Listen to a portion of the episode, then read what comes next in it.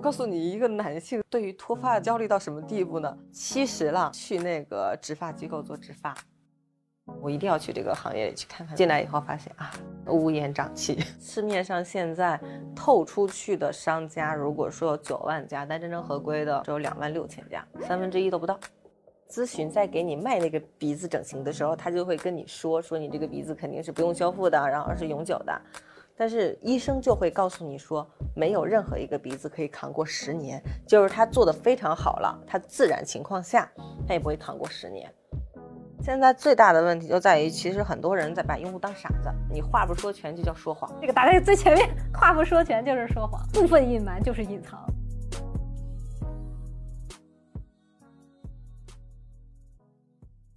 Hello，观众朋友们，大家好，你们的思思，今天非常荣幸啊，邀请到了我们的郭硕郭同学。Hello，Hello，观众朋友们，大家好，我是直白美学的总运营郭硕，然后很高兴今天跟大家见面。先跟大家说一个前提，一个呢是我觉得这次居家大大规模的居家之后，医美的行业我整体是觉得看涨的，我对医美行业有很多兴趣。第二个呢是我们也认识那么多年了，很少就坐下来去聊一聊这个行业发展到今天，它的中间的机构啊，中间的各种角色呀，包括这一路你自己创业的一些故事，对你们团队创业的一些故事。我听说你们的总运营的核心角色是改文案，你你每天要看多少文案？我们每天看的不多，但一篇文案会改一周。就是我不要求说你一定要出来很多篇，你看我们也就运营一个官微，但是一个文案出来的时候，我就会，呃，先我改，然后请进改，或者先请进改，然后我改。过到我们俩这里来的时候，文案组里面已经过了三四遍了。一篇，呃，我我可以这么理解，是医美科普的文案。是是医美科普的，医美科普的文案为什么要改这么多轮？你要说成人话，这个事情很难的。比如说是光子嫩肤，我要跟你说它是强脉冲光，它截取了中间的一段光，什么？但这五段光哪一段对你的区别到底是什么？哪一段作用到你的脸上到底能产生什么？比如说它有它有一个一个波段。到您的脸上，告诉你是去红血丝啊，怎么怎么着的呀？但是它那个书上是不会这么说的，他说改善炎症，但是用户最想听到的是对我的脸有什么用？我判断用户有两种，第一种呢是你要给我说明白，说明白我才能放心下单；第二种是非机构向的人，就是我跟你这个人走，因为你这个人跟我长期积累了信任，我闭眼冲。啊，这个我觉得，呃，用户保持潜意种就非常好了。你知道，你要是跟着一个人冲，这个人在第三次医美行业有一个不成文的规定，都是在杀手的。啊，你再重复一遍什么？医美行业三次就杀手？真的假的？比如说你连续去了一个机构三次，你不一定被提价格，但你一定会被变项目，或者会被推销其他项目。但那个项目就是它的利润，想 get 一下。就是我去到这个医美机构的第三次就开始给我推利润产品了，因为前三次我已经有信任的基础了。对对，就第三次要升单。嗯嗯，就就有的有的没有耐心的是在第一次就比较蠢，因为他不知道建立信任度。还有一个是在第二次，第二次的时候，其实比如说你去了，你去打了个菲洛嘉，然后到了以后，他告诉你更你更适应的是什么什么一个设备，但这个设备你完全没有听过名字，他告诉你这个设备是以色列来的，特别特别高级。就我觉得没有人能抵抗，你知道，我没有见过人抵抗这个。但是这个设备名字你完全没有听过，你一定会投这两三千块钱去下单的。哦，因为咱们是做轻医美的，我们先跟大家科普一个概念吧。医美和轻医美中间的不开刀的医美叫做轻医美，因为它术后恢复期非常短。但是开刀的叫做重医美，就是我们说的手术。轻医美包含什么？轻医美包含光电。水光针，什么你打个瘦脸啦，包括你填那个玻尿酸这些都 OK。但是你如果说你动个双眼皮儿、抽个脂，然后动个鼻子，这些都是重医美。你大概去街面上划拉一圈，大部分百分之九十都是诊所资质，诊所资质他能做的就是光子啊、水光针啊这些。他要跟你说你今天的眼睛特别适合拉个双眼皮儿。那你就不能割了，这些就需要去有麻醉科的那个门诊部去做，而门诊部除了对于麻醉有要求，它对面积也有要求，所以你看到越大的，就基本上过了门诊的，都恨不得把“我是门诊”两个字贴在自己身上所有地方，他一定会写清楚什么什么门诊部，啊，但是你看街边他会说什么什么诊所，啊，诊所和门诊部就类似于，嗯，我举个例子哈，就是你村里边有一个。有一个给你看啊，卫生那个叫什么卫生院？乡镇对乡卫生科啊，对对对对对对对对，就是那个。然后还包括你去到的，比如说你的市医院，这是这样子的一个区别。所以你做手术的时候，一定是要去市医院的哈，朋友们，这个非常非常重要。就是出一个事儿，如果如果是你这个事情，其实都很难办。到你头上就是百分之百。对对对，因为大部分人有一个误区，尤其是年轻人，觉得双眼皮是小手术。因为我就吃过这样的亏，我大概十九岁的时候第一次做埋线的双眼皮儿，是去我老家在徐州嘛，当时我是去了一个机构，是那个机构的院长，据说那个院长累累积了非常多的成功案例。但是你知道吗？你做双眼皮的时候不是往后躺着做的吗？他刚开始给我画线的时候就画的不是特别认真，人的眉骨是有高低的，然后他给我拉的双眼皮是按照眉毛的距离拉的，也就是你呃埋的线，然后然后你下来的时候就会发现，哎，怎么肿的高低不太一样？等它消肿了，大概有一个月左右，消肿了之后，你能明显看出来一高一低，然后你去找它已经找不着了。那不叫机构，那叫美容院。就是为我，我到现在就特别不理解，有有非常非常多的人，那个美容院里面还贴着你知道七十年代大花纹呢，他就就敢进去动刀。后面我真的是花了非常大的代价去日本做的修复，嗯，因为我我还说我说这个也没有啊，怎么这么好看？我还刚想说这个医生确实技术不错。不，一一开始是非常明显的。我当时为什么我开启了我自己的医美之路，就是因为我踩过坑，我知道在美容院拉拉完双眼皮是什么样子，我痛苦多久。因为这个双眼皮它有一个很微妙的东西，就是。差之毫厘，就是一毫米的。是的，因为因为它本身本身就是在那个花上刺绣嘛，就所以就会它一点点不一样。你后期化妆的时候会有特别多的烦恼。我后期修复要比你我我印象中很深，我第一次买双眼皮应该是一千五到两千块钱这个区间，我后期修复是五万起。就是你你要，因为我去日本做的修复嘛，你还有翻译的费用，还有你路程的费用，还有你各种。因为我当时能修，是因为我不是开刀的双眼皮儿。如果是开刀的，对埋线的，它还有可能。这个也是告告诉所有年轻的求美者，凡是动刀的，有可能都不可逆。对，如果你问我说二十岁的女孩要做什么样的项目，就是可逆的。如果这一刀下去没了，那你就要谨慎、谨慎再谨慎。其实其实是一个风险可控，我觉得大家要去到十次、二十次医美机构，你知道这帮人长什么样之后，你去的时候没有再那么紧张了，以后再去想着说，OK，我要去割个双眼皮儿，啊，就是先从无创的项目先做起，先走进那个环境，适应那个环境，先不要上去就是我要改善我哪些哪些地方，就是没有多那么好那么刚刚好的空间，就是为你准备，我就是为你来解决这些问题的。那基本上踩坑几率就非常大了。我问一下吧，你你第一次做医美多大？呃，十年前，因为我在这个行业待特别久，多少年了？呃，就七八年了。但是十年前是我在面试的时候，机构的医生刚好在练习一个新仪器，就在我脸上做练习，打雀斑，然后打一次，我脸上雀斑没了，我到现在都没有。我当时就觉得，哇塞，医美这个东西怎么这么神奇啊？但是我也特别庆幸，幸亏我当时打的是雀斑。那要是打别的，不是，那要是那个医生拿双眼皮给我练个手，那当时指不定我也就同意了。然后我就心想，我一定要去这个行业里去看看它到底长什么样。然后进来以后发现啊，乌烟瘴气。其实说乌烟瘴气的主要原因，就是因为，呃，这个行业分上游和机构，就是它分 D 端和 B 端，就是那些生产仪器的厂家和提供服务的机构。但是到这里卡纸了，你知道吗？没有用户。上游也不跟用户对话，呃，上游对跟用户对话的方式可能就是请了一个，请了一个某某大明星去做了一下他的设备，但是也不跟用户对话，他这个仪器到底是什么，是怎么样的标准，都都不对话。然后到机构这里更离谱了，机构就是机构恨不得我们离用户的这道墙越来越厚，因为你一旦变薄了，就是利润薄了，透明就一定是利润变薄的一个东西嘛。嗯，在我们把光子价格打下来之前。就现在当然也有一千多的哈，我记得十年前的光子是在两千多一次。十年前的两千是，十年前的两千很值钱了。到今天四千块了吧？差不多，嗯，差不多。就是就是你就会觉得这个里面特别的，一一个是乌烟瘴气的是利润部分，还有一个乌烟瘴气的点是，也是我从机构跳出来，为什么要跳到线上去跟大家说，为什么一篇一篇磨文案去跟他们磨这个点的主要原因。是在呃，在我的在我在机构的那个年代，他是没有医生话语权的，这个特别恐怖。就是医生前面有销售，就是销售成了什么样的单子，医生就做啥，是这个意思不？嗯，我给你还原一下流程。你去到，你肯定也去过机构。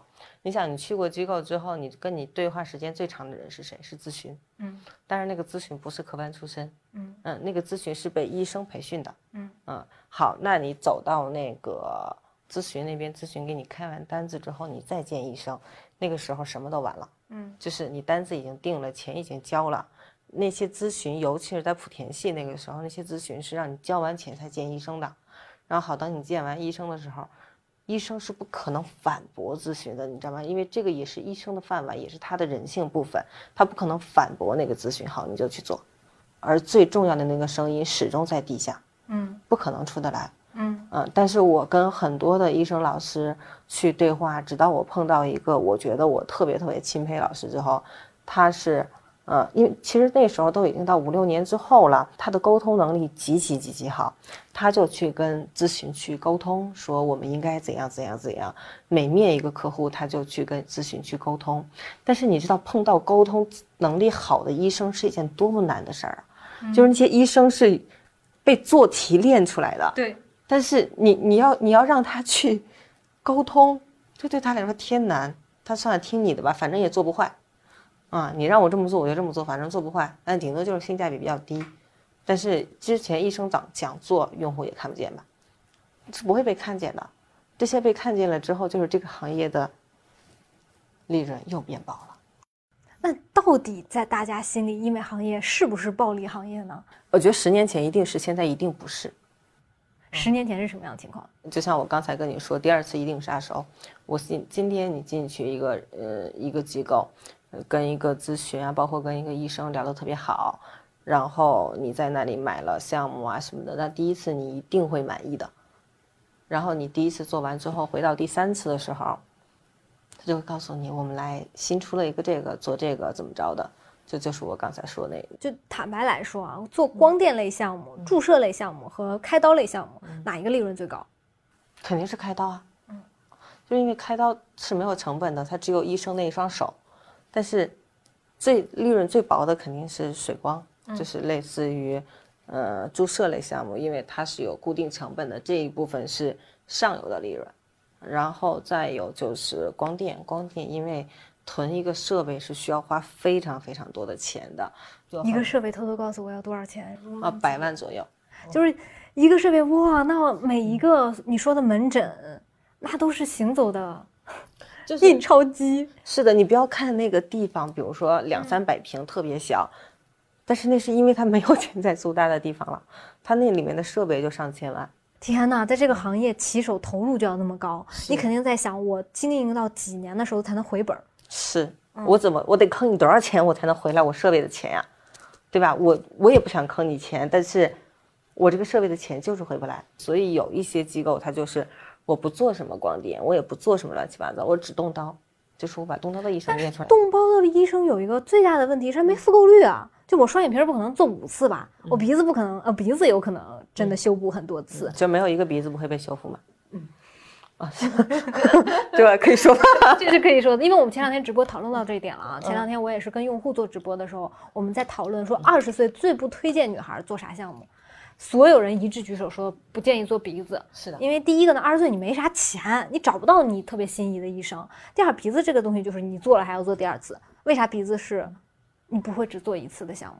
从你的角度来看，其实医生他他把那句话给你咽回去了，但是那个咨询在给你卖那个鼻子整形的时候，他就会跟你说说你这个鼻子肯定是不用修复的，然后是永久的，但是医生就会告诉你说，没有任何一个鼻子可以扛过十年，就是他做的非常好了，他自然情况下他也不会扛过十年，就包括如果你觉得形状不太满意啊什么的，你你自己也会去修复。嗯啊，你知道我有一天晚上做噩梦，你可能都想不到我已经三十岁了。我晚上做的噩梦是我双眼皮的线掉了，因为我因为是这样，每一个动刀动枪的人，他知道一件事儿，就是那修复期特难熬。是就是你打完麻药，打麻药的时候其实是没那么疼的，嗯最疼的是你麻药劲儿过了的第一天晚上。嗯，我双眼皮当时因为在日本做修复，它麻药打的少，只恢复了一周，是我恢复最快的项目。但是你想，你做一个鼻综合，你至少要恢复一个月吧？嗯，一个月起码的一个月你不能见人，你再做个肋骨鼻，我的妈呀！你你你不能见人，然后你也安排不了啥事儿了。如果你不想让别人知道的时候，你也不能去上班，你还要忍受那种，因为你的效果图跟你心里的想象跟你实际做出来的效果是不一样的，就有个体差异的。肯定有差异，所以在做之前选一个好医生，尤其是整容肯定很重要。但是最重要的是就不做，就 是就是我觉得整容是一个在我们没有做好非常充分的准备之前不要去动的一个东西啊，一个对吧？一个做这种严选品牌的总运营跟我说，最好的就是不做，因为我们的用户群体比较大，之后就会有很多整形医院找我们说，你们可以有非常的多的渠道啊，包括什么的，给到他们去做鼻子啊，包括眼睛，我们用户自己有这样的诉求，但是我们没有做。啊，我我觉得他们也没有想很清楚啊，就是晚上的时候照照镜子看看看自己，说我现在需要一个双眼皮儿，所以我就要去做一个双眼皮儿。其实他们他没有想很久，所以没有想很清楚，嗯，所以我觉得先不动，就是你去机构呃十几二十次之后，你再去说 OK，我是不是一定需要一个双眼皮儿，这这个才是最重要的。那你是什么时候决定出来？做直白呢？因为你刚才也说了嘛，你看到了上游到下游这样比较混乱的情况，尤其是像我们对吧？刚参加工作的时候那种医美市场的混乱，你当时是怎么想？我倒是没有那么伟岸啊，我只是觉得最正确的声音被压下来了，然后我们就一群人都觉得是这样的，然后就就出来，出来是觉得我们跟医生联合就会相对比较密切，所以你就会发现我们其实不推荐医生，不推荐医生是因为我们跟所有医生合作都比较密切，你推荐哪个都不是。然后轻医美呢本身对医生的诉求要求也没有手术那么那么的高，所以我们是一个代表医生，包括说我们在做科普的时候是在代表医生去发声的一个地方。哎，我能不能在这点插一下？能不能那么理解？光电类的医美没必要找那么名的名医去做。哎，是的，就是呃，这这个名字帮我码掉，哈，就是很多人去那个找工作。他做一个热玛吉要比别人贵一万，那个医生自己就会跟那个用户说：“我也不想给你贵一万，但是我的时间成本就是这些，就是我的运营告诉我我就得贵这么多啊，我们机构才能够去运转下去，所以你也不用找我做那个热玛吉，你找别人做，做出来效果是一样的，不用非得找我做。老头儿，就你知道，就是你说他缺那一万吧，他也不缺。”对吧？没必要把那一万花在知名医生给你做光电项目，因为光电项目只要机器你买的对，是你的性价比最高的选择，应该是在合适的范围内多做。对，就频次比是谁给你做稍重要一些。对的，对的。但但是还有一个更重要的点是，我觉得当呃暗疮是一个例外项。暗疮是什么？暗疮就是层层叠叠大脓包痘痘，而这个，比如说很多人他的他是来找直白说我要怎么怎么做，我觉得你如果特别特别特别严重，你就先去三甲，啊，因为特别严重的东西一定是三甲医生先给你面完诊，我们再来说说做后续的改善，因为你特别严重的时候是跟你身体有原因的，嗯，所以这个会相对例外一点，嗯，然后其他的水光针，呃，这里。有个没有那么正确的观念，就是在用户看来没有那么正确啊。说水光针，我觉得护士打的会更好，就是我真的这样觉得，因为因为护士其实心比较细，而且他拿他是不需要那个层次啊，他就只需要戳进去怎么着，他漏药漏的也少。而水光针起效最大的不是是那个药剂嘛？他谁能把那个药剂用最？最不漏药的方式怼进你的皮肤，谁就是最牛的。而这个时候，我掰个安瓶，医生都不如护士，所以我觉得还是护士做的会更好一点。笑死！但是但是光电类一定要找医生啊，光电类一定要找医生，这个是，嗯，这个是你如果不找医生就可以不做的东西。嗯嗯，因为光电类其实并不比一个手术来的。需要靠的脑力轻松，为啥？完全不明白，那都是操作光子。你看你这一块区域，对吧？我给你哒哒哒哒哒哒打满格了，不就得了吗？哦，那当然不一样，就是那个是有各种各样的参数的，就就是它有紫脉冲，有脉冲，有脉宽。这些所有的参数动一格，我举个例子，我现在我现在再打你一下，我停留的时间长，它穿透的越深，嗯，对吧？但是我停留的时间时间越长，我的能量就要调小，否则你这个胳膊就废了。是你的皮就糊了。糊了，对吧？而且还会起水泡。所以，当我调高深度的时候，我的能量是一定要调小的。但是，当我调高能量的时候，我的深度就就要调小。那这个时候我就要针对表皮层的斑了，表皮层的色素了，因为色素在表皮层嘛。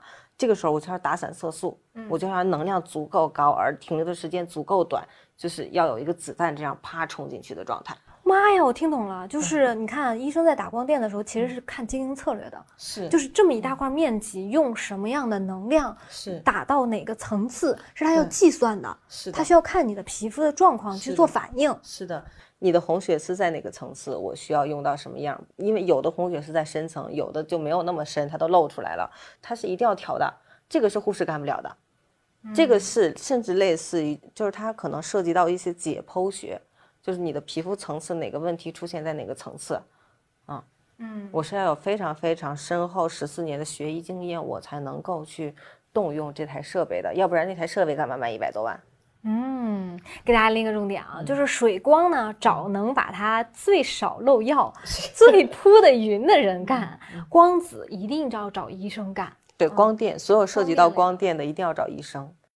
哎，我多问一个啊，反正我们这个视频也比较干啊，你给我唠点干的吧。既然我找你，对吧？你就别跟我讲那些外面的人也会讲的事儿了。为什么我今年一定要开始录医美视频了？嗯，因为我我也把我的焦虑和恐慌告诉你。我我在五年前在医美这个分类里，我是相当专业的，因为我见过好的医生是什么样子的，我就花过这个钱。就我我我跟你们踩过足够多的对坑，你踩过坑，花过钱，你就可以说你懂自己该干什么，找什么样的医生。但我今年明显一个感受就是那些医美博主推的那些产品我都不认识了，你知道那种慌张吗？就是他们推的项目我都不认识了。这个市场在日新月异的迭代。举个例子吧，就说打水光这件事儿，你们都懂的，我都不知道我该打什么了，因为以前我都是去菲乐嘉打菲乐嘉的，我觉得菲乐嘉超级好啊，对我效果也好。今天就是什么，你刚才又告告诉我了一个什么海蓝珠，丽珠兰。呃，丽珠兰，就是什么丽珠兰、三文鱼这这那那的，就在我就所有的就在我概念和名词在我脑子中盘旋，我发现我找不到，我不知道该听谁的了。就是以前你是没啥选择，有有几个有几个原因哈，一个原因是这个行业逐渐在变透明，在变透明的时候，当然这个也归功于我们是卷王第一份，就是我们 真的是卷王打在公屏上，就是我们真的是卷王第一份，就是我们先把价格打透明，然后又把那个呃药剂啊、什么成分啊、包括模式啊都给你打透明。但是当透所有东西都透明之后，所有东西都利润变薄，但是利润变薄，上游就不干了，上游就你就要卷到他们推陈出新。上游的设备就会推很多的概念，包装不同的产品，因为一个产品在市面上的价格已经透明了，不是我的利润品了，我就再推一个利润品出来，是，也就是越新的概念，它的利润越高。但是更有离谱的事情是，他什么都他什么都不换，就是这个也要帮我把那个码掉哈，就是 就比如说出的那个，那之前就是他生产出来干脱毛的，但但是他换了一个名字，他就能抗衰了。它这个设备就又能重新卖一轮了。哇，我的天呐，就确实，你们行业应该承担，就医美行业造概念之王。咱不说别的，连我这么一个信信息高度继承者，因为我大量的见医生、见机构，对吧？自己去做，如果我都 把这些项目搞得不是很清楚了，那说明确实概念很多。一个是概念很多，这个是不太正确的方向，就是概念多；还有更正确的方向，他们推陈出新，就是他们不得不做科研，不得不推陈出新出来更多更有效的，自己来迭代自己。硬币的两面，是就是确实有了一些非常好的成分。是的，你就告诉我，如果你打水光，你 pick 三个水光，哪三个？嗯，我会去选丽珠兰的黑盒，就是我自己丽珠兰的黑盒。对，所以刚才他给我推荐老半天。对，就是现在还在推荐，就是这个厂家跟我们，你知道吗？我在我直播间跟这个厂家呼喊，我说你怎么还不找我？就是所有上游厂家都来找直白的时候，我说丽珠兰怎么还不来找咱们？然后还有一个是三文鱼，三文鱼我打过之后，觉得修复效果很好，哎，但不是所有机构都有。对，像三文鱼这些，我是推荐跟光子啊、超光子一起做的，因为刚好有一个消炎的药剂的时候，还有一个可以平复你皮肤刺激消炎的一个光电的时候，效果是基本上一加一大于二的啊，是比你做两只三文鱼效果更好，也比你做两次光子效果更好的。所以有一个重点是，大家如果要去做有效医美，一定要一个水光加一个光电。就是三文鱼加光电，水光不能打。举个例子，我要是打美白的水光加光电就不太好了吧？啊，当然不是，就是美白的水光加光电也 OK。嗯，举个例子，英诺是美白的水光吧？对对，我上次刚打完。就是我我们还没有做做完三个推荐，就是一个 一个一个是那个丽珠兰，一个是三文鱼，还有一个其实是我会推荐菲洛嘉。就是你只要推荐水光，你就不得不推荐它，因为它就是鼻祖，所以大家就就是你做它就是最安全的。嗯。然后刚刚刚才你说啥？你问我啥？英诺哦，英诺对，英诺美白为什么就不可以搭呢？因为你你要记住一个点，就是有效加健康，就是我要健康的底子加有效的成分，这个就是 OK 的。那么三文鱼是有效的，是主让你健康的，对吧？那你就要用光子和超光子来进行有效，啊，这样就可以能量大一点。医生自己会调的。刚才也说了，说如果光电一定要选医生，但是你如果英诺，英诺是有效的。那么什么样的是可以平衡它的健康的？嗯，对，因为你只有健康的底子，你的有效成分才会发挥到最大。就是真的是很不好意思，还是光子、超光子，因为它能量调低的时候，它就是平稳皮肤的。嗯嗯，能量调高的时候，它就是给你刺激消炎的。嗯，是这样。我觉得有一个特别好的风潮，你刚才说的时候，我想到了，为什么十年前大家没那么在意？说白了，十年前卖的最好的是化妆品。你你想想那时候韩妆对吧？进咱们中国，你不管瑕疵，脸上有啥问题，啪啪啪给你铺一层气垫儿啊，都美了，都白了。自然了。现在大家都追求我妆妆前的皮肤的质感，但这也是一件好事儿。其实我觉得现在大家所有的女孩子，包括就是直白用户这些啊。因为我们的用户有当然有百分之十是男性，还有百分之十是男性。那你告诉我啊，我们先调做个调研，这百分之十的男性当中，什么项目做的最多？祛痘的，还有长头发的，就这两个，一个是祛痘、祛痘坑的，还有一个是长头长头发的。我告诉你，一个男性的对于脱发焦虑到什么地步呢？七十了，七十了，去去那个植发机构做植发，他七十了一老大爷，七十的大爷，他的健康毛囊能长出来头发吗？但是他就是要去做，就这样的大爷真的一马当先。而且我们这百分之十都是都是直男，你咋知道人是不是直男？也不会告诉你。呃，你是能感觉到，因为我跟用户是有对话的。嗯嗯，我们是一对一服务用户。嗯，我们管家是一 v 一嘛。嗯，对，还行，还能得到直男的数据。就豆坑，豆坑也是哇，那他们真的是男生卷起来吧？我特别希望男生卷起来。我也是天天跟不同的城市的用户聊天。我感觉到一个趋势，嗯，最卷的还是杭州。像我们北京啊，我讲真话，我在北京有特别多的容貌自信，就大家都不咋收拾。你保持不咋收拾的意思，就是我不用把自己凹的特别的那啥，就是我皮肤状态好，我人精神状态好，然后就把抗衰的项目做一做。所以我判断北京什么抗衰类的、光电类的项目做的是最好的。嗯，但是杭州真的是非常卷。我那天就去问了，杭州就有那种打那种小皇冠。嗯，二十支玻尿酸给你怼脸上那种。那我后来问了一下，就是杭州，因为嗯，颜值网红去的多，它就会有厮杀和比较。因为现在日韩你也去不了了嘛，对不对？你们拿到的不同城市的数据呢？像杭州和上海，就是我们来区分来说，杭州肯定是对于自己的就是五官调整，现在诉求还是非常大的。嗯，就包括我的肩膀啊，我的瘦肩瘦腿啊。但是你到上海的时候，上海的朋友就变成了。我就真实的纯取悦自己，我做个超皮，做个水光，然后让我毛孔小一点，这种类型的就会更多一点。我们北京就是抗衰，抗衰，抗衰，就到北京就变成了，哎，抗个衰吧。然后，然后今天闲着没事儿，哎，做个项目吧。他他甚至连抗衰的意识都没有，就是我闲着没事儿，我要去做个项目。但但是北京有有一个特别好，就是北京人极其不事儿逼，北北京用户。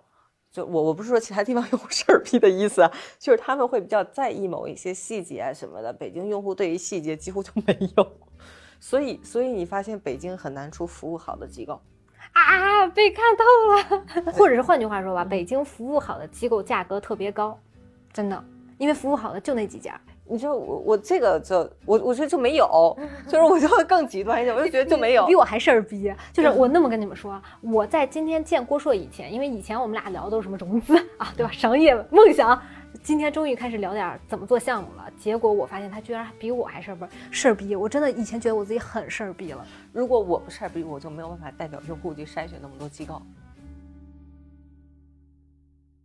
你看一家机构的服务，你看哪些方面？哪些考核标准在你心里形成了一个 SOP？就是首先我进去之后，我如果跟你说这个项目我不做，你不能再跟我逼逼了，这个是我的底线。或者好先不用他，如果想再继续说，那这个时候我就要求他免单了，因为我是拿着直白订单去的，因为我要留时间去面医生啊，因为我去一趟机构不容易的。然后我到医生那边之后，我希望跟医生多聊一会儿。我在那边跟医生医生聊的时候，就是我的事儿必在于我那个医生不能一句话不说，他也不能一直说。就是。那个医生如果一句话不说，就代表他特就是大医生就会出现这种情况，所以我也并没有那么推荐小白去找大医生。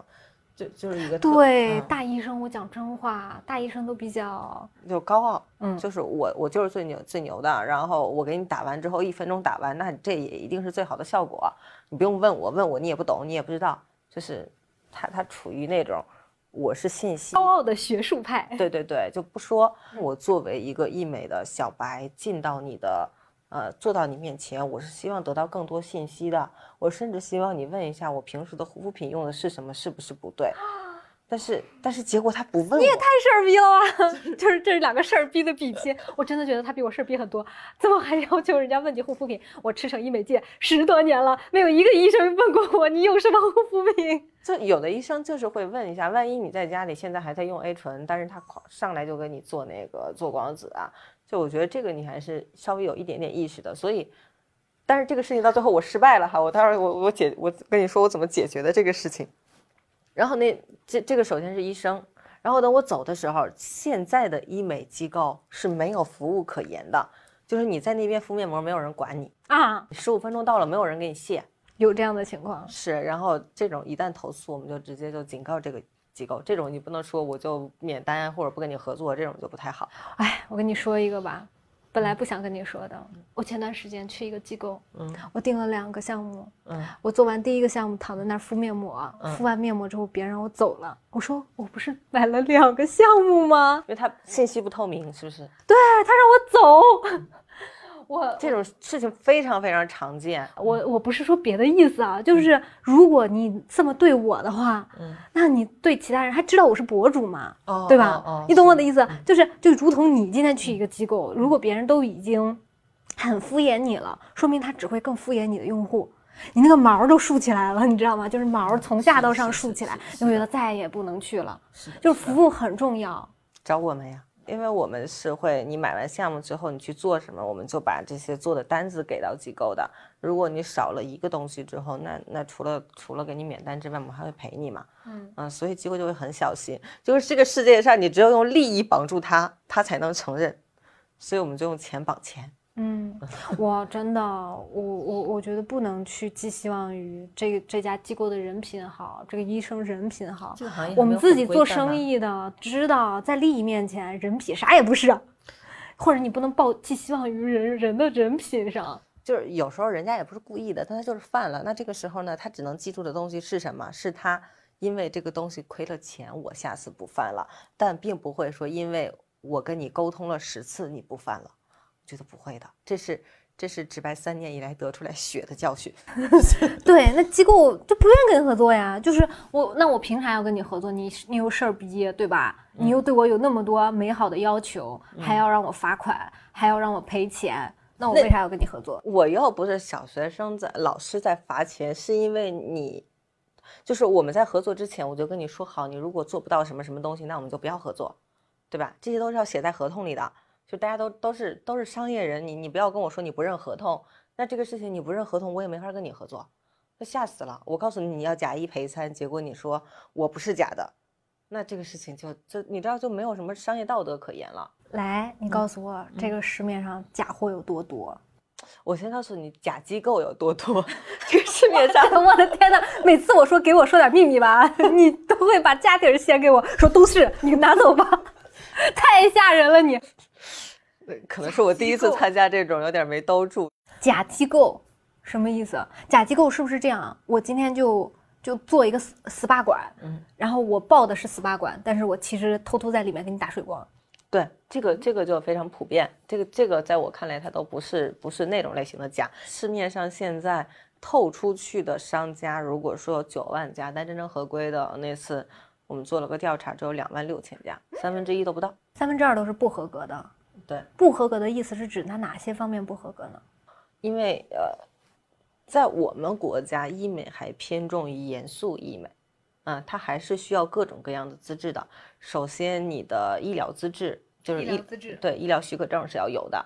医疗许可证这个过证，在北京四环以内已经不批证了。你想想，那些新开的哪儿来的？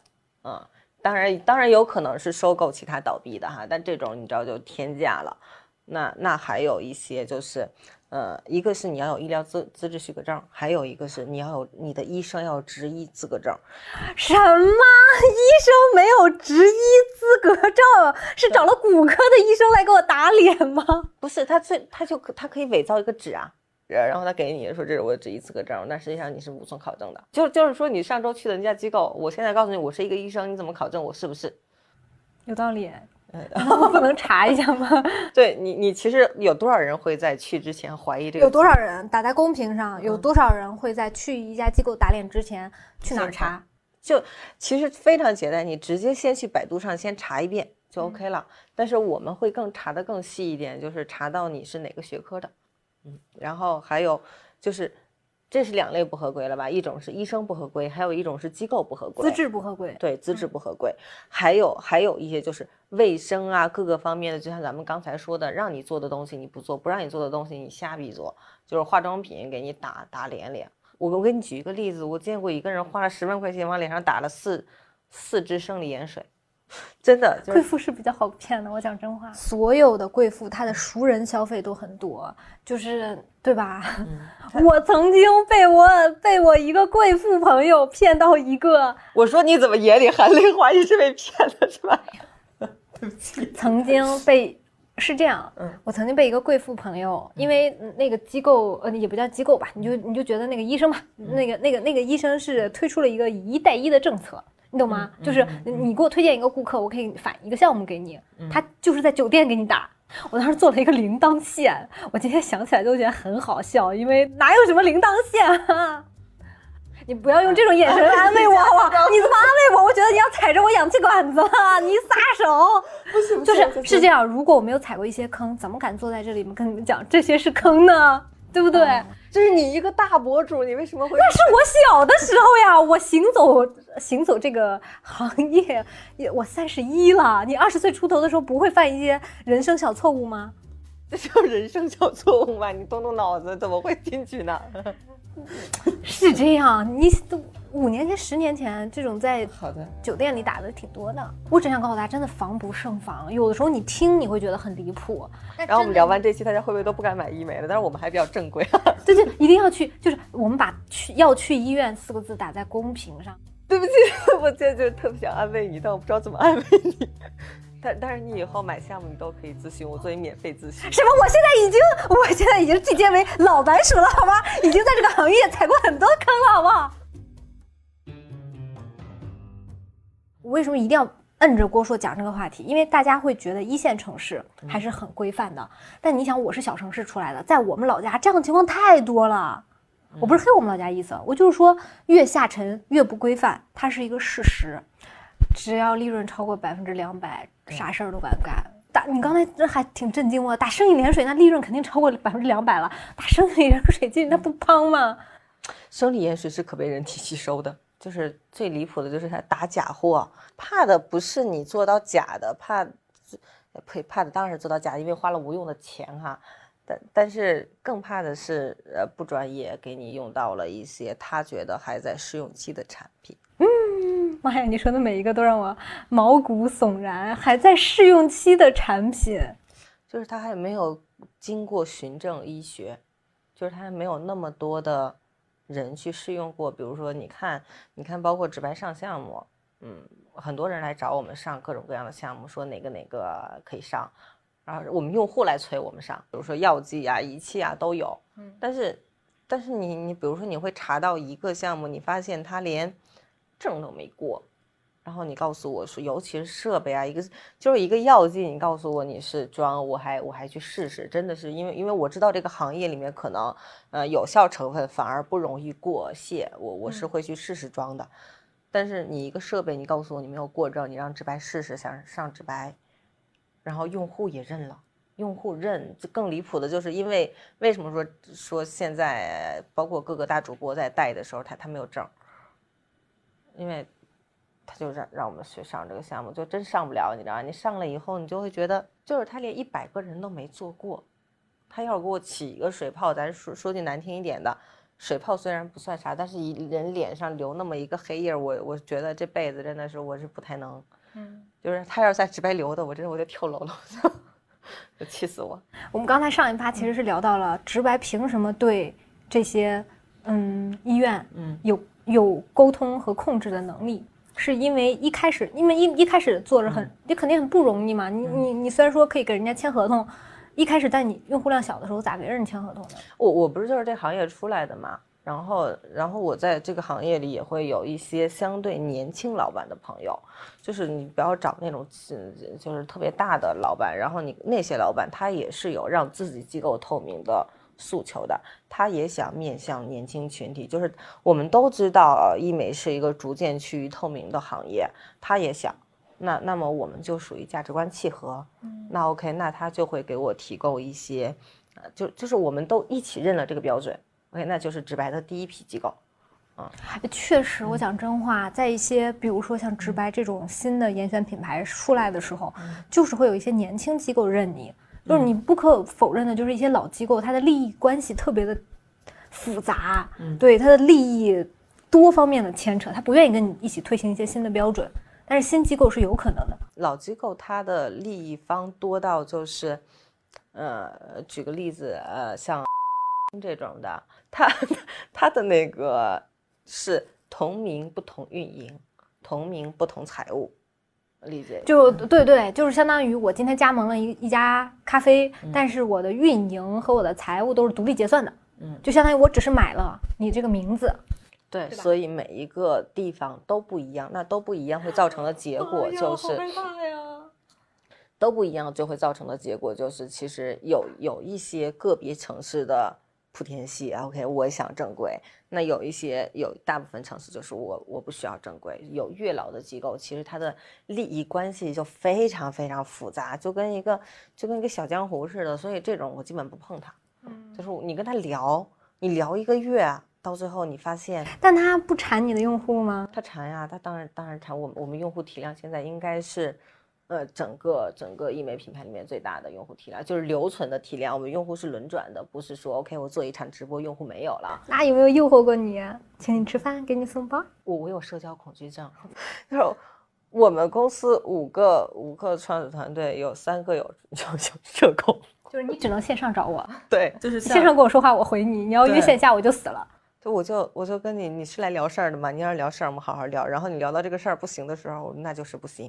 然后你知道，你你非常干脆说出不行的时候，对面那个老油条就尬了，你知道吗？他特别尬，就尬在那里。嗯，现在年轻人真厉害，就变成这招，就尬了。他不知道怎么接你跟他说的这不行，对，嗯，因为你很干脆的说了不行。对，那人家老江湖还是会给你打打太极，对吧？推拉一下。年轻创始人就是就是你哪有那个时间跟他来回绕这个圈子？我不相信所有咨询中国医生的机构，中国医生他的话语权是压着医生走的。这个这样的机构我是肯定不会考虑的，绝不考虑。就是哪个机构老板来跟我们聊合作，包括我们现在市场部的人也是，我来跟我们聊合作，他要是说我们的咨询师怎么怎么厉害，因为他一定会觉得我们是要赚钱嘛。就是钱我自己赚就好了，我干嘛要你骗我用户？然后他他就跟我们聊说他的咨询怎么怎么厉害，怎么怎么厉害，这就是那套老医美人的固有话术，就是我的咨询师怎么厉害。就我听到这里，我就会开始走神。这不是我，我是真的会怼他。我是我是真的就是脾气特别不好，所以因此得罪了非常多的合作伙伴。天哪，好爽！对，能懂。其实咨询就相当于销售嘛。如果一家公司的销售极强，只能证明一件事情：它的产品要么很久没有迭代了，要么它的产品非常的标准化。但是医美这个东西怎么可能标准化？很难吧？主要问题是你还有一个更懂的人在后边呢，你不让他出来。那按你按你这么说，在这个行业里，医生的地位并不高喽？现在逐渐变高了，嗯，逐渐变高了。我觉得我们有一小小部分的功劳。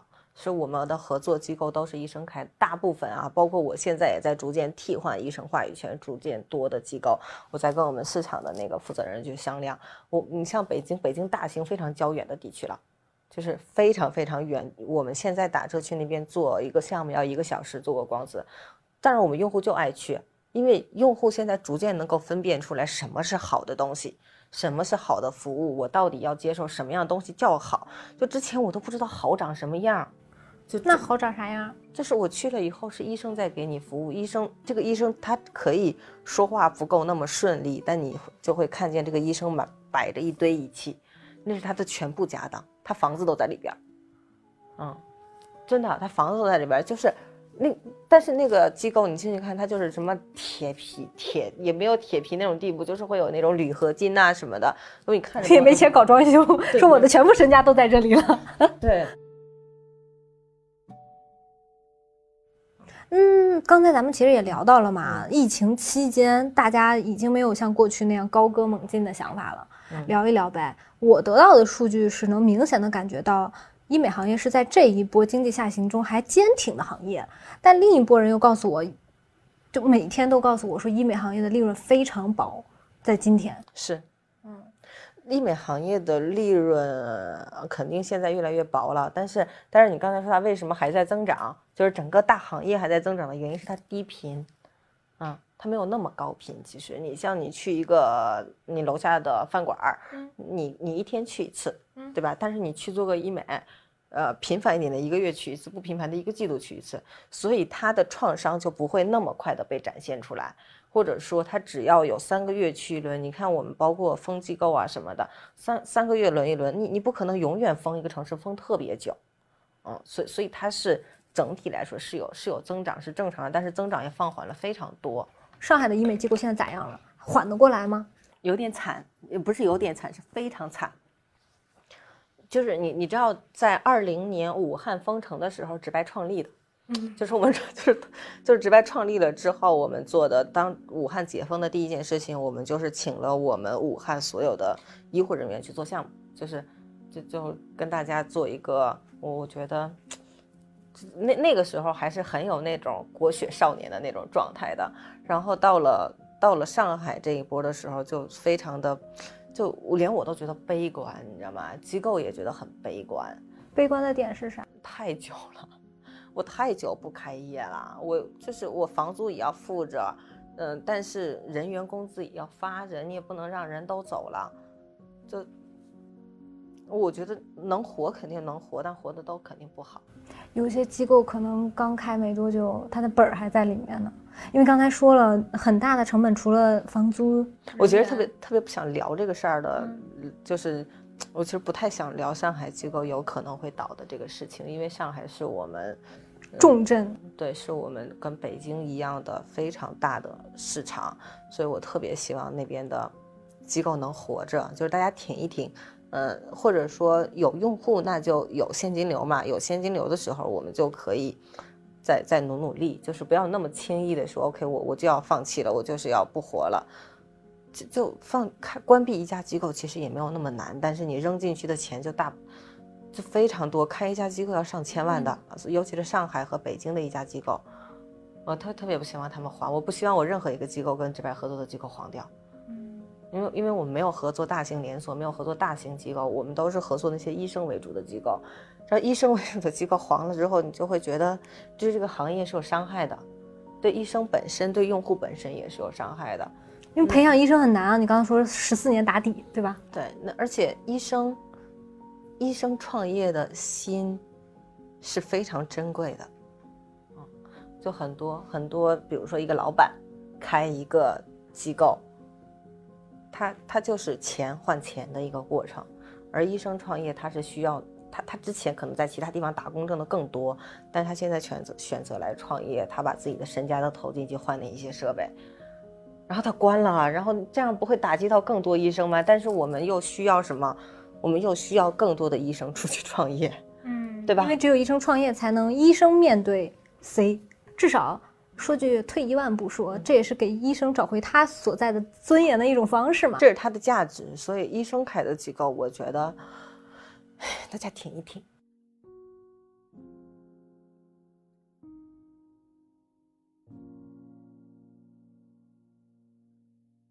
我我我我们接下来你先喝口水，我们接下来再捋一捋所谓的，我觉得很多人听到这里，大家会比较好奇的是，直白的商业模式到底是啥？我们一直都只是直白直白的叫着，就没有给大家很详细的介绍直白到底是干嘛的，就直白到底是怎么运作的。我们的模式就是，当用户把钱付过来之后，你买的都是次数。OK，你去机构一次做一次，我就会给机构返一次款。他不想做了，或者说我现在缺钱了，都 OK，就可退可换。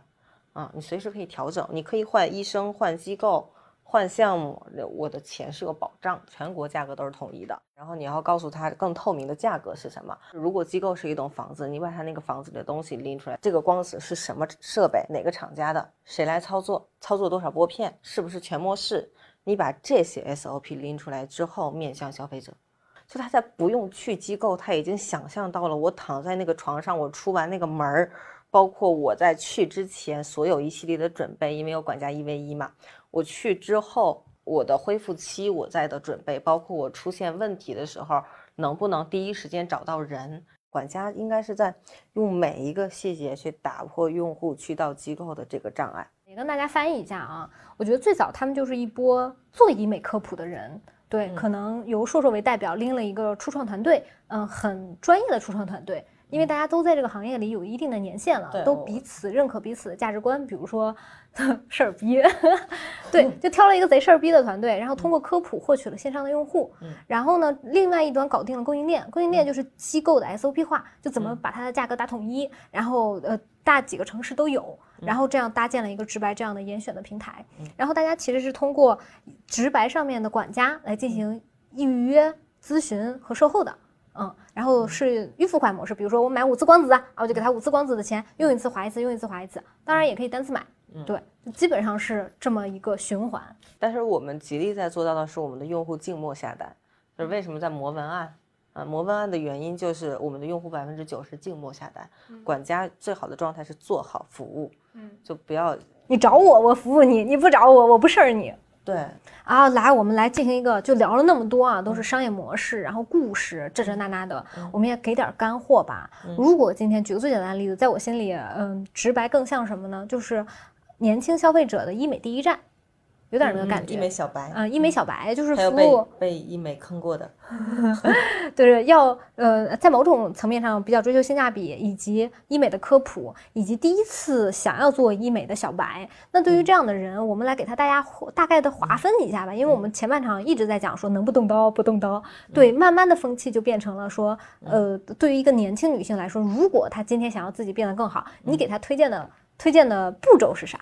或是你推荐他的思路是啥？我们聊思路啊。嗯，先去做那些无创的无创的东西。无创里面就光子，因为为什么推荐光子？是因为它在这个市面上，就是你想，我十年前就开始做的话，那它在这个市面上进入中国已经二十多年了。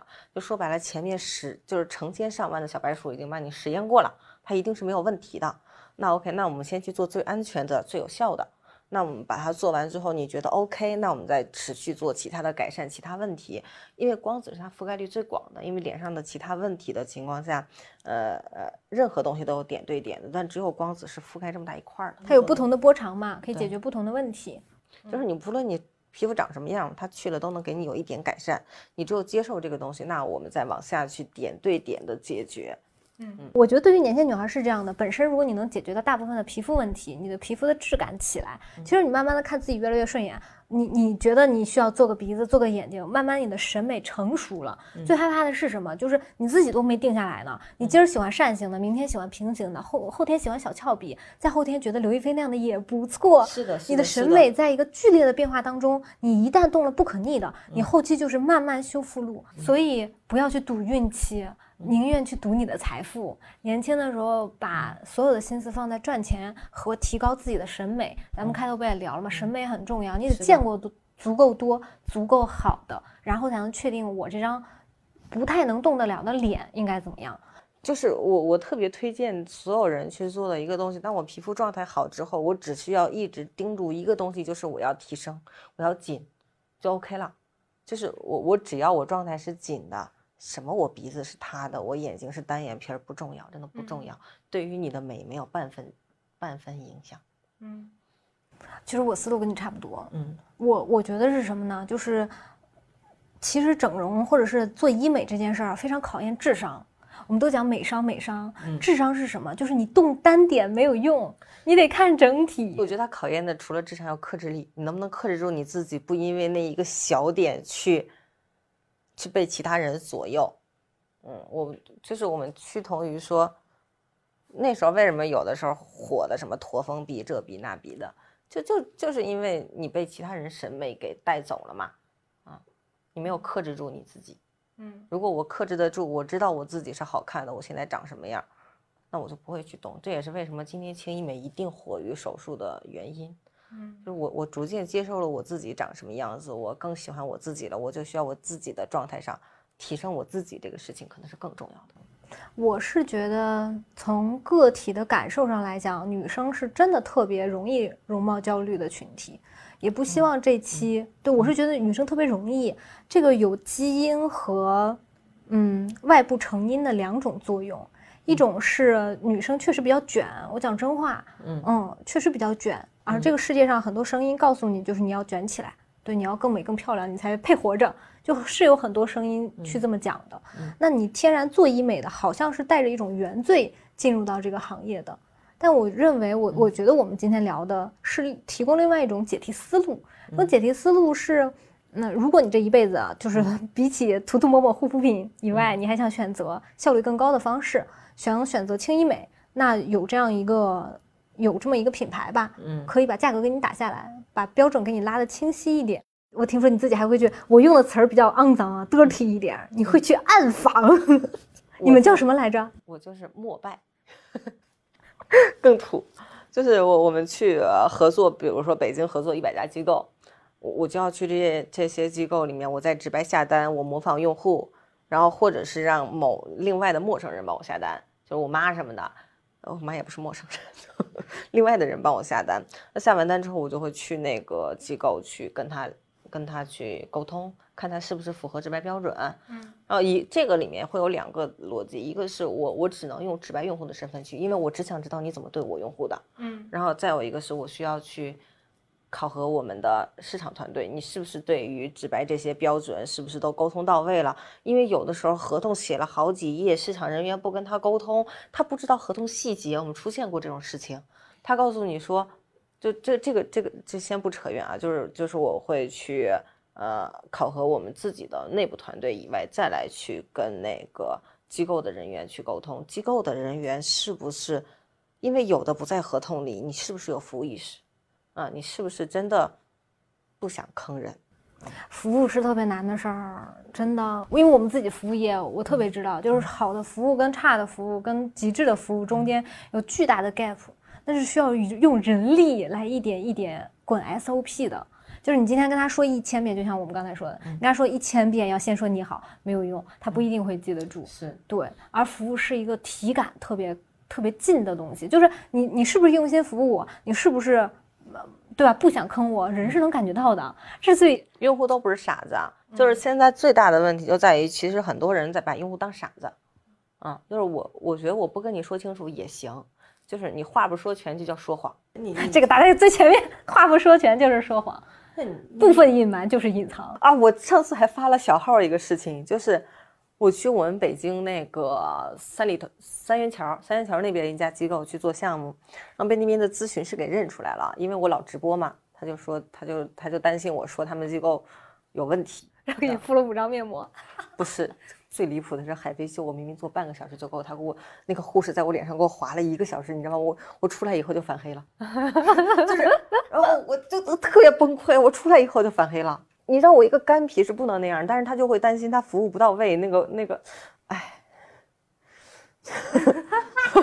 不堪回首。然后我再再去，我就你跟他说我是郭硕，请控制在半小时以内。不是，但我你也不能教他怎么做。他就会想告诉你说，我们就是这么服务你的用户的，我们非常细致。但我其实就知道你肯你会给我用户只做半个小时，你非得给我做一个小时，嗯，是因为他中间过程中他每他做的每一个细节，他都要把那个瓶子拔下来给我看一遍，特别离谱，你知道吗？那所以不能被认出来。啊，你觉得这个市场会越来越好吗？啊，一定会的。那当然，这个我极其有信心。嗯，就是我觉得他一定会，因因为可能是。如果它没有在变好，那我们公司不会涨这么快。嗯，这个这个很很明显，因为我们就是一个干透明的公司嘛。这个还挺感人的。如果这个是这个行业没有变好，我们不会涨这么快。是啊，你你想，我们第一次觉得这个事情可做，是在我们有几千名用户的时候。我们在两个月左右的时候就有千名用户下单了。你你你就能知道大家对于这里面的不信任度到底有多高。嗯，让我们现在二十万用户，就是在在这里面。就就一直在下单啊什么的呀，复购。我我的感受层啊，就是我今天进这个门之前，我不是录了一段嘛？我那个时候就在说，我说直白很红啊，好像我认识的几乎所有博主都跟直白已经合作过了。嗯嗯，其实你像你作为博主，你也会很担心一个点，我合作直白，直白是不是负责的？如果直白不负责，那我的粉丝去了怎么办呀？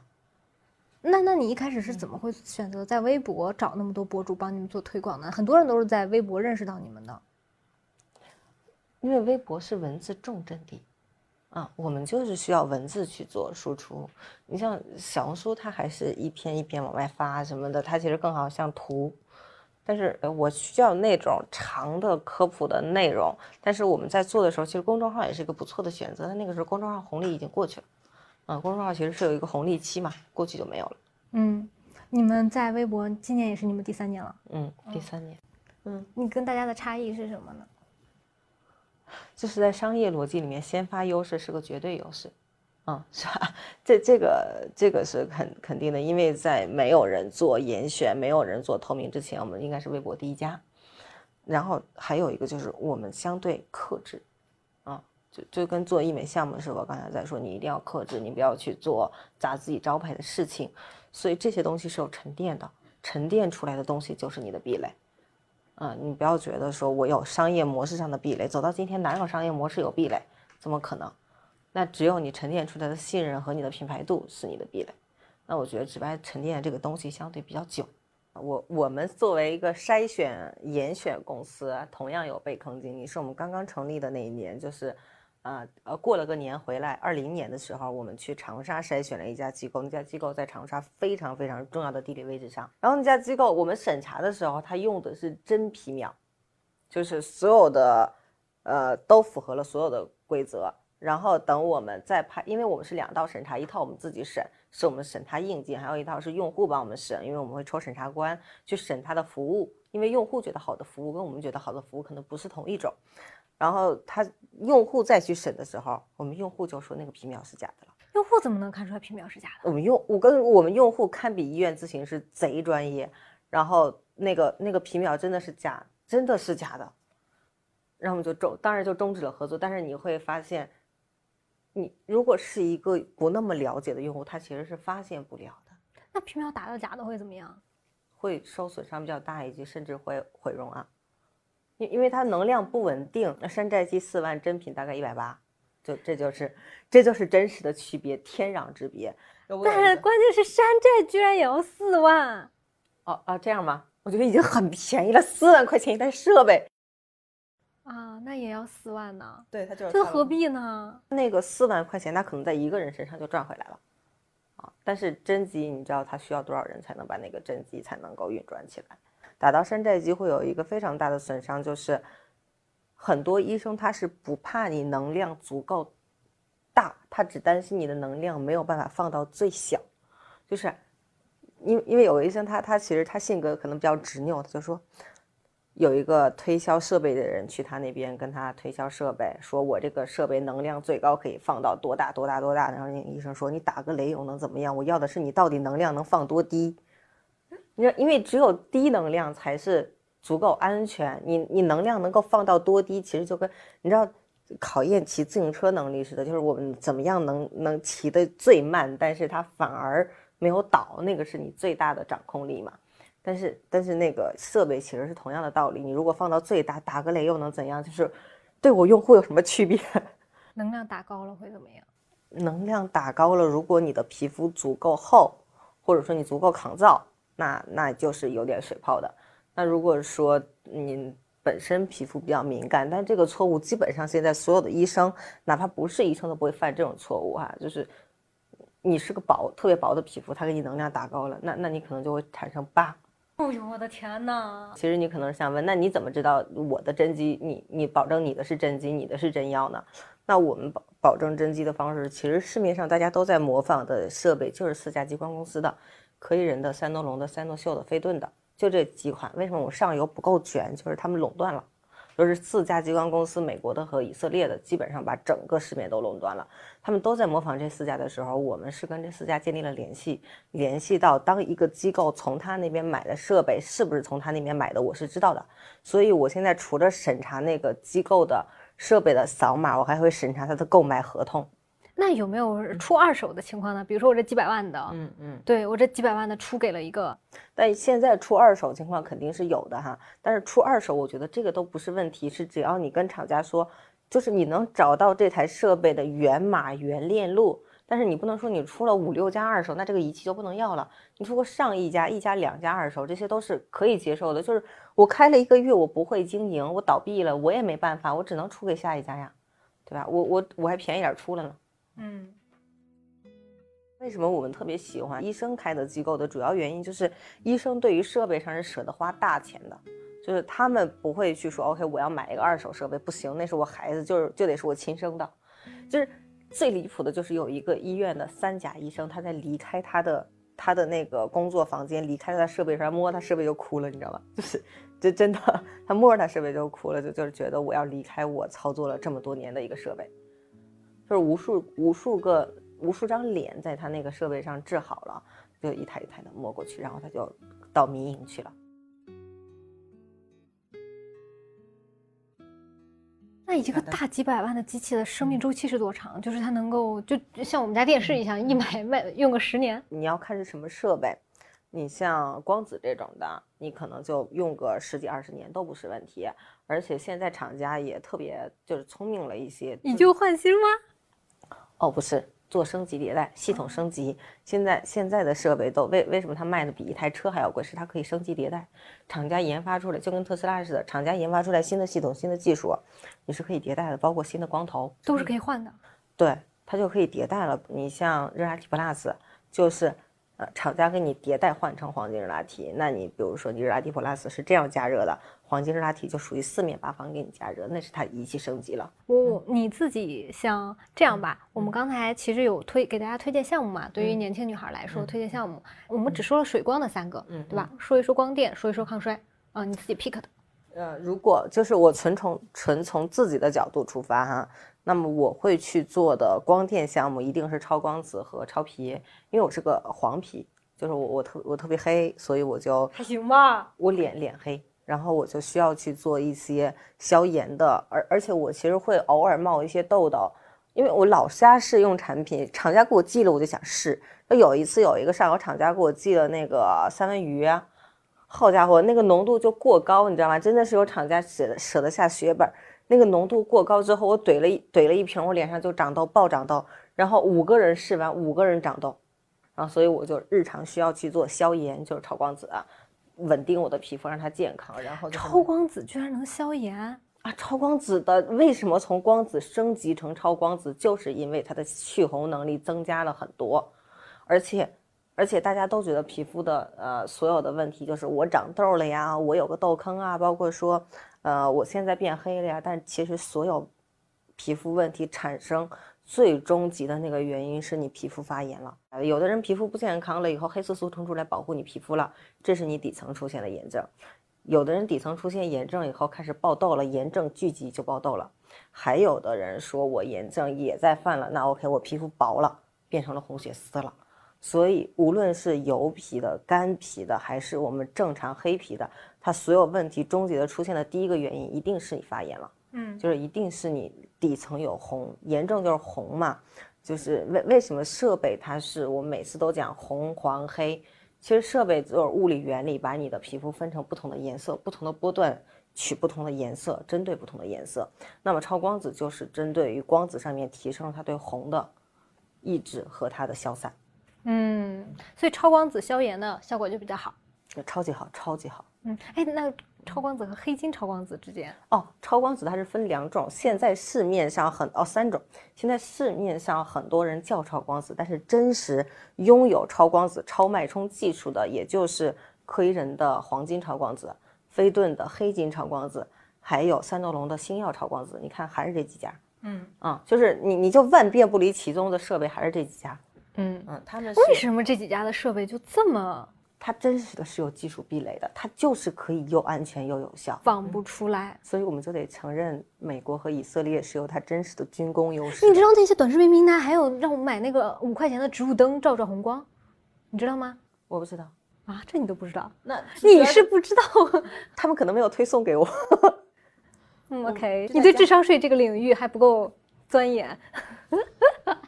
就是我我我时常会有一个困惑，我没有踩家用小家电的意思啊，就是为什么会选择去买一个两千块钱，你看起来也没有那么稳定的脱毛仪？嗯，就就就是你像我去，呃，我有一个非常真实的案例啊，最近因为我自己不是一个特别在乎形象的人，然后我就去做那个腋下脱毛，然后去做腋下脱毛的时候，其实其实你就会发现，你做你在机构做了两次之后。我们的腋下其实是就比比如说这里和这里，它其实是有颜色色差的。但你做两次之后，你发现这个颜色趋于一致了。这个是你自己在家里，你你又要刮胶又要弄这个，你是弄不到的。而且能量不够，能量决定所有问题。就是能量足够小，也是那个仪器决定的问题；能量足够大，也是那个仪器决定的问题。你它里边才能放多大一个发动机去弄这个设备呢？哦，而且现在脱毛那么便宜，我我为什么说现在脱毛那么便宜啊？几百块钱一年，怎么不比你自己在家里累半天好用嘛？哎，长草了，长草了，长草了，长草了。然后接下来抗衰，嗯，我们现在是水光光子抗衰。抗衰，我是会推热玛吉的。嗯，嗯，虽然我自己去做热玛吉，能量只能用到一，然后那个医生特别生气，就把我赶走了。但是，但是我如果要推荐一个东西，你就会发现我推荐的东西都是相对比较经过了二十多年的一些认证，他们都会觉得比较安全的，那我才会觉得比较好。一个是热玛吉，一个是普多纳。普多纳我非常喜欢它的点是因为它对于肤质的改善是非常好的。你像你像热玛吉，它针对于我们脸上的那个提升紧致啊什么的，但普多纳就是你脸上我这边肉肉比较多，它它可以给你溶一点点薄薄的那一层脂肪，倒不会给你溶太多，薄薄的那一层脂肪就会显得你整个皮肤状态好，包括质感特别好。热玛吉是针对于肉紧的，否则那是针对于皮紧的。反正我对于紧，我觉得大家都可以有一个永恒的诉求，就是往紧了走，因为你往紧了走，你就会减缓你动刀的时间。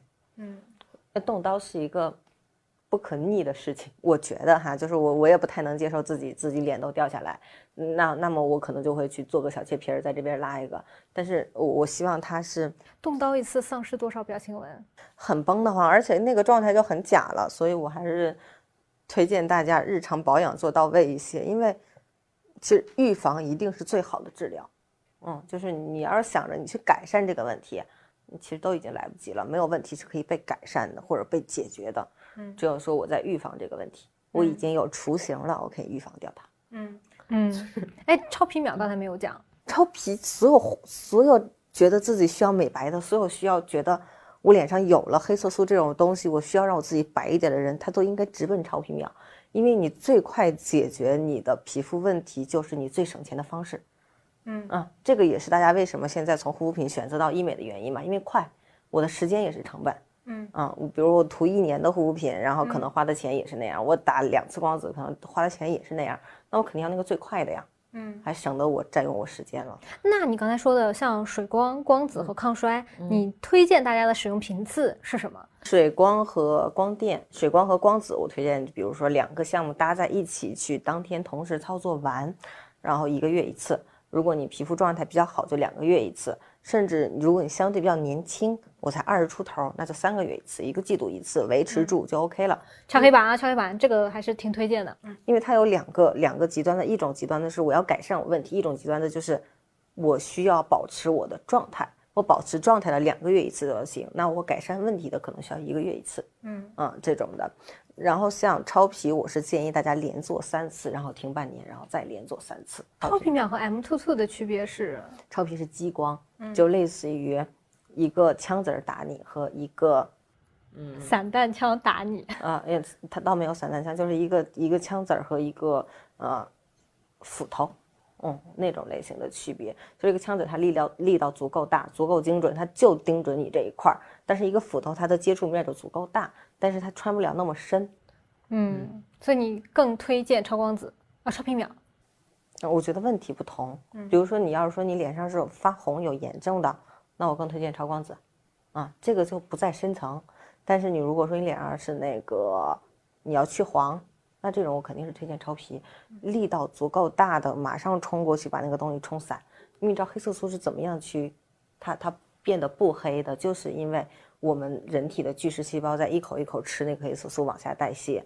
但是当你发现那个巨噬细胞它可以。吃下去的黑色素颗粒是有一限的，比如我就能吃下这么大一小块的东西，但你黑色素颗粒需要长这么大，我肯定吃不了。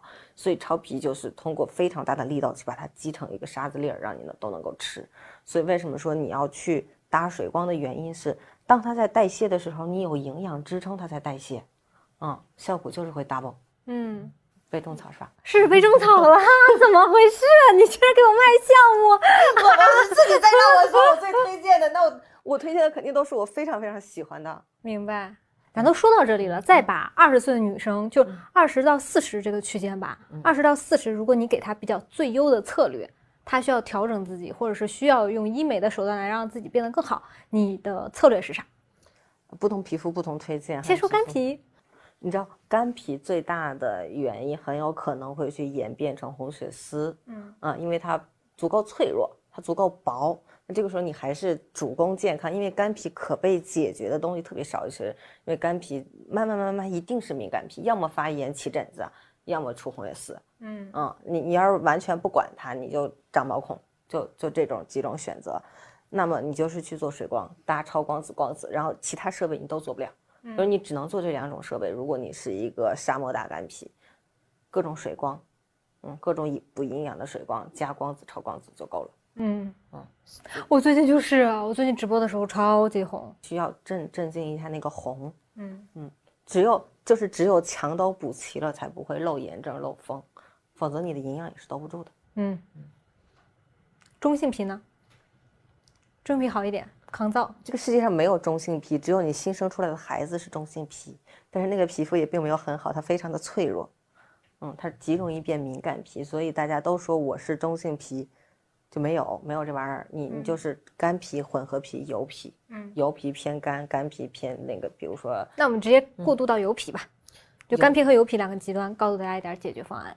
干皮的话，就是我刚才说的那个保护你屏障；油皮的话，其实解决思路也是先第一个先消炎。因为油在你的毛孔里待久了之后，它是会发炎的。因为油是脏物质，而且又在一个密封环境里面，毛你的毛孔是一个密封环境嘛，它是一定会发炎的，所以会导致你长痘，嗯，会导致你出现各种疹子以及呃毛孔变得粗大呀。所以你一定要先消炎，消炎的同时做清洁。这个我给大家给你推一个海飞秀啊，就是一定要把那个毛孔里的脏东西先去除掉，让它没有。发炎的那个源头之后，再来消炎平复掉，啊，你第一步可能需要花到四五次去做来回反复消炎清洁、消炎清洁、消炎清洁这样子的事情，然后再后来你就可以去治疗你接下来是什么样子了。比如说我因为我因为是油皮，我已经长痘了，OK，那微针、黄金微针都是你的选择。那我因为是油皮，我现在毛孔也已经非常大了，那么黄金微针。啊，黄金微针基本上可以解决百分之八十的毛孔问题。黄金微针这么强？嗯，它的，你你听一下它的原理，你就大概能 get 一点。其实它就是当一个针刺激到你的皮肤之后，其实我们细胞是有自己的修复能力的，它是会自己爬动修复。也就是说，你受伤之后，为什么你刚刚修复的那块皮是最新的？这个是它是会用一个小针尖扎到那边，它扎到那边去之后去加热你那一块的皮肤。我们都知道加热到一定温度，胶原是可以再生的。听懂了，所以那个针就扎在那个地方，让它的胶原重新生长起来，顶顶起来。对，所以非常的干脆利落。黄金微针是一个非常干脆利落的项目。你你像你像光子，它还是需要给你用光去刺激你长毛孔啊，长毛孔啊，就缓慢一些，因为它消炎肯定更好的，大面积一点。但是你要是说它长毛去毛孔，我觉得没有什么比黄金微针更厉害的。嗯嗯，就是你如果做了两到三次的黄金微针，嗯，没有改善去毛孔的效果，那你就不要做了，你这毛孔去不掉了，就现在没有技术能够去掉它，或者或者有一种可能，它不是毛孔，你就是那个有的人他不是毛孔，他脸上就有那个小点点儿。嗯，那如果是这个女生同时还想做一些微整呢？不影响，所有皮肤项目其实不影响填充，因为去的层次不一样，一个去骨膜，一个去你的皮肤，解决你不同层次的问题，它不同。总之，对于年轻女性来说，先解决皮肤问题，先解决皮肤状态松弛。大家可以分个颜色，这这个你有红，先解决红，所有问题一定是先从红开始的。所以红肿痛痒先解决红，用光子、超光子啊、三文鱼啊这些先解决红，解决完红之后再来看我有什么问题。比如说我是呃发黄，那我就是超皮；我是毛孔，那我就是黄金微针；还有我长痘，微针、黄金微针都 OK。非常清晰，喜欢这一段，非常清晰，就是解题思路非常清晰。就写文案磨出来的，这是我的逐字稿，我写了一百遍了。你这是个苦活儿，对，这这是一个农民种地一样的活儿。怎么理解这个农民种地？我我自己本身也在医美机构做运营出身，从嗯前台运营做到后台运营，做到总运营。我本身也是个做运营的，所以机构里面什么样的呃什么样的环节，什么样的问题，我本身都非常非常清楚。然后我们这个团队里的人员有从阿里出来的，他对他对于人跟人之间怎么配合、怎么协作，就会有非常多的经验。对，然后还有写文案出来的，文案大军。对我们写文案出来的，还有还有就是呃做 BD 出来的，这些凑在一起，还有做服务业出来的。值班值班员工出去是要涨工资的，所有的所有的医美行业的人应该都想挖一个直白的人出去，包括那个做医院的呀什么呀，他们都很想挖直白的员工过去看看直白到底是怎么做的。但其实我们是一个团体，就很难出现说一个人出去他理解了这个事情，嗯。因为他急需要细节，急需要耐力。你如果耐力不够，你是服务不了那么多用户的。就是一千个人，就一千种性格，然后你还要协调机构，就是机构也会有各种各样的运营出现来，各种各样让你觉得匪夷所思的事情，就会有一个连锁机构跟你说护士打击打光子是合理的。你这种时候，就是你要么听我的，要么你就走。对吧？你没有办法去跟他解释，在法律上确实是合理的。操作师，就是执医资格证和操作师，就是光电操作师的那个证，其实它都是可以操作光子的。包括上游厂家自己都说可以操作光子的。但但是用户选我们的原因，难道不是因为我们把它拔高了一个维度吗？就是你就会更安全一点。啊，这是管家在你去这个过程中，我的保障有没有给你做到位？嗯，没做到位，我马上赔付你；或者没做到位，我马上帮你解决问题。我不可以让这个问题连续过夜。嗯，其实是一个，你你要是说他是售前团队也可以，就是去帮助你呃解决问题。对，解决问题，解决这些不透明。你要说他是售后也 OK，因为总有人会碰到问题。我觉得比较好的就是因为你们三年前做的，三年前比较做，你积累了大量的在这个行业里的时间、用户信任。是这些东西成了你的护城河，这也是喜欢你们团队的原因。我总是觉得你们有一种对我就是对那种农民一般的团队有着天然的敬意和好感，因为这事儿慢就是快。是你，因为你就会知道，你要去搞定一个客户和你要撒下去一个种子是一样的。这个客户能不能在你这里复购，这个种子能不能能不能产生一颗新的麦穗儿是一模一样的道理。嗯，农民是差不多的，因为我们家是农民。我爸他去种那个麦子的时候的一系列的动作，我今天回过头来，我那天跟我们团队人说，我说我们真的好像种地呀，我们在一遍一遍的跟大家去做每一个环节，就是你觉得你下一个单很轻松，就是你你付一个四百八很轻松，但是你在付这个四百八之前，有非常多非常多的环节，但是你以为付了四百八结束了，我已经买完了，好，付完四百八以后，在客户心里新的开始。新的征程开始了，他要去机构了。OK，再一个环节，一个环节，一个环节。嗯，周而复始。对，嗯，对啊。但但是他们很多人就会说，首先你卖的项目是市面上基本上触底了啊。但但是我是不会去要求机构亏钱的。如果机如果要贴钱，那也是我们从我们自己利润里贴。如果从机构，机构一旦开始亏钱，我会算他的那个钱，他亏不亏？他自己肯定会逼逼赖赖，他亏钱怎么怎么着的。但是我一定会算他到底亏不亏，因为我会跟上游打好关系，去说你这个东西到底是多少钱进去的机构。嗯，我会算完所有成本，你的运营成本、你的医生成本，那我算完之后你不亏钱，这个事情就要做。就是亏钱不可持续嘛，就是亏钱，他亏的钱他会从你身上找，那好家伙，那我。那我可心痛死了，每一个用户都是我的一个麦穗儿。那那那等他等他把夸亏的钱把我，那把我庄稼都给我弄完了。嗯，我觉得在这件事情上也要保持极其如你所说的长期主义的耐心。就因为你知道这个用户会反复在你这复购，你想的是可能他五年的生命周期内在你这儿的消费，你就会无比重视他。如果一个人只能看到说你来我这儿的一次，你就是一个消费四百八的用户，你给我逼逼那么多，你没有想到这个四百八可能。长达五年，在你这儿总共的消费是多少？那他就是一个 V V V V V I P 的用户啊。你知道，一个人非常容易获得另外一个人的喜欢，嗯，但是一家公司极不容易获得一个人的喜欢，因为我没有办法具象化，呃，但是其实大家是能够把直白具象化的。就当然这个也可能是我自大哈，而我从后台的反馈和跟用户的交流中，我我是能够感受到这一点，包括我们跟用户之间的一些联动。想好了，你们这期标题应该叫“像农民种地一样做医美”，怎么样？觉得这个标题？呃，我觉得很好。